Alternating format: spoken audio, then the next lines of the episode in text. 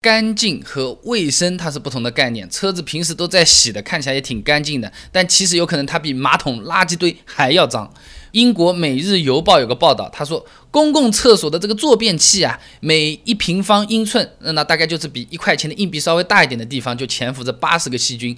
而轿车一些不容易注意到的地方，同样的面积，一块钱的这个硬币，细菌数量接近八百个，是公共厕所便器的十倍。喂，这个。车上经常接触但是不易清洁的地方都有哪些？跟你分享啊。首先是座椅，我们平时都要坐的，对吧？接触也是最多的。那有时候看着挺干净的，但其实非常脏。座椅表面它不是平的，它会有什么缝隙啊、缝线啊这些地方，它落入灰尘都是比较难清理的，一抹过去都是弄不掉的啊。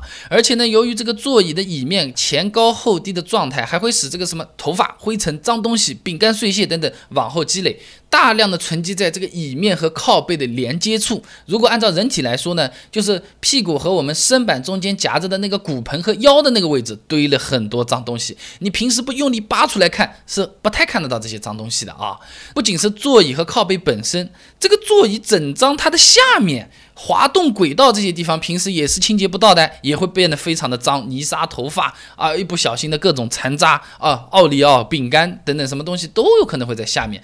那再加上这个滑轨上面要有润滑液的，对不对？那这个润滑油液也会产生油污，粘在一起就感觉非常的脏啊。那么除了这个座椅之外，还有就是我们这个换挡杆啊，这个档把附近，那现在好一点的车子，配置高一点的车子，都是用这个皮质的这个换挡杆，是吧？捏着捏着会有褶皱的，那这个就和座椅道理是一样的，这个褶皱里面都是脏东西，不太搞得清楚，甚至你都没有意识到它脏，随手拿个抹布一擦一弄，看看好像挺干净，但是细菌非常的多。这么说吧。经常用手摸的比较脏的，大家都知道的东西叫做钞票，对吧？换挡杆比这个还脏啊。那我继续接着讲。开门这个卡扣开关内侧也是一个很容易忽略掉的点啊。那平时清洁车子嘛，经常把这个门把手擦得很亮，锃锃亮啊。但其实你这个门把手触摸，你要发现外面锃锃亮，里面还有个凹槽的。这个凹槽它是更容易脏的。如果每次都清洁不到的话，汗液啊、污渍啊积累在这边的话，呃，就有问题啊。汗液本身是没有细菌啊啊，但是它里面有少量的尿素、蛋白质等物质，它会成为繁殖细菌的这个温床。你这个。开门卡扣开关内侧经常接触的凹槽地方，时间长了就会滋生大量的细菌了。有营养嘛？再加上这个汗液本身有可能是微弱的酸性或者是碱性，时间长还会对内饰部件产生这个腐蚀。类似的地方嘛，还有方向盘这种手经常握的地方，或者说是方向盘这个架子的那个背面啊，都可以注意一下。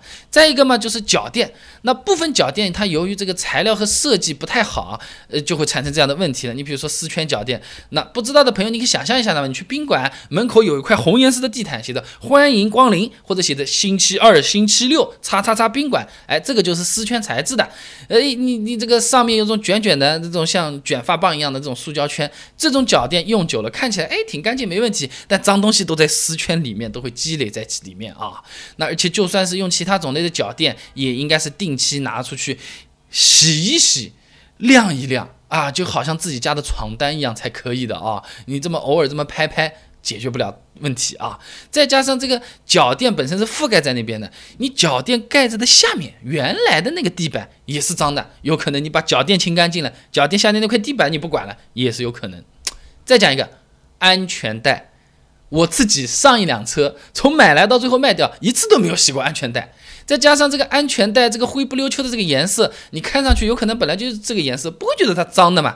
但是在不同的乘客长期的这种使用之后，上面留下的这种汗液、灰尘、食物、饮料残留，是吧？运气好一点还会有什么口红、化妆品，对吧？呃，都会滋生大量的这种细菌，这个地方是很容易被忽视的。哎，安全带我洗很干净，老板，安全带你把它拉下来，拉到底看看最里面那一节儿很脏的，你怎么知道很准的一次就能拉那么多呢？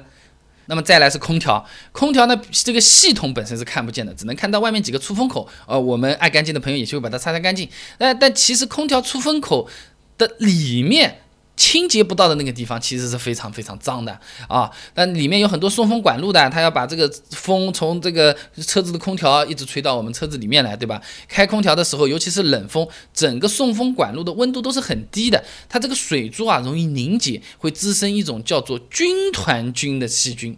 军团就是什么战斗军团的那个军团，军团菌，它 这个种类啊很多的，有三十多种，其中一种叫嗜肺军团菌的种类非常容易引起人的呼吸道疾病，比如说肺炎。这个细菌的存活能力是很强的啊。当温度在三十一到三十六摄氏度的水中含有丰富的有机物的时候，军团菌可以长期存活甚至定居。在四十二摄氏度的时候，依然可以在热水中繁殖。再提高水温，对其他种类的细菌产生抑制作用。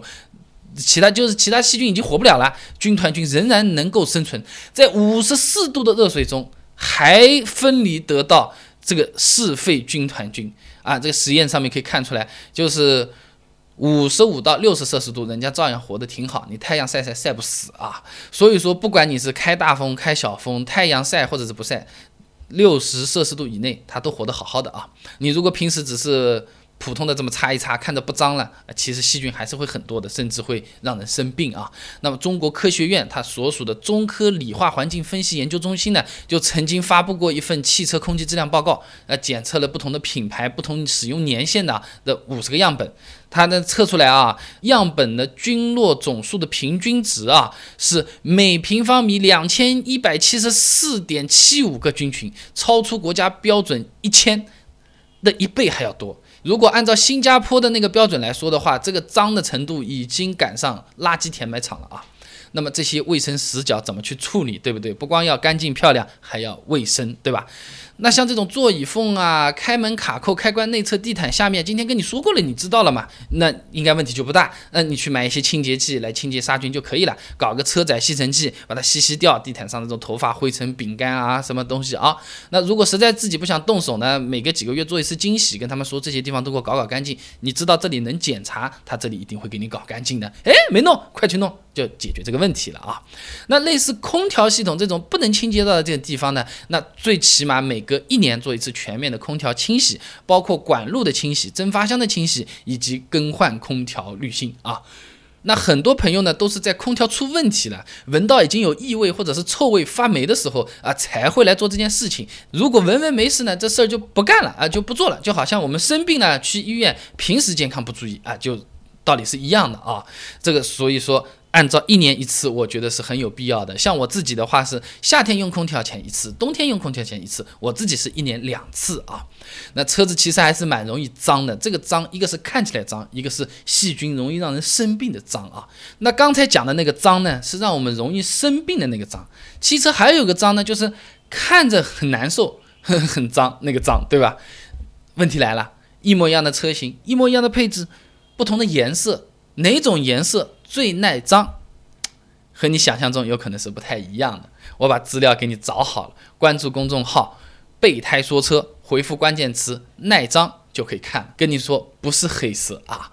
那我这个公众号呢，每天都会给你一段汽车使用小干货，文字版、音频版、视频版都有，你可以挑自己喜欢的啊。听得仔细的朋友有可能知道，刚才说不是说脚垫，难道我不用吗？哪种脚垫最耐脏，又卫生又干净？我也给你找出来了。这个车子脏了之后，我靠天上下下雨冲冲干净，这件事情靠谱不靠谱的，通通给你准备在这个关键词，关注微信公众号“备胎说车”，回复关键词“耐脏”就可以了。备胎说车，等你来玩哦。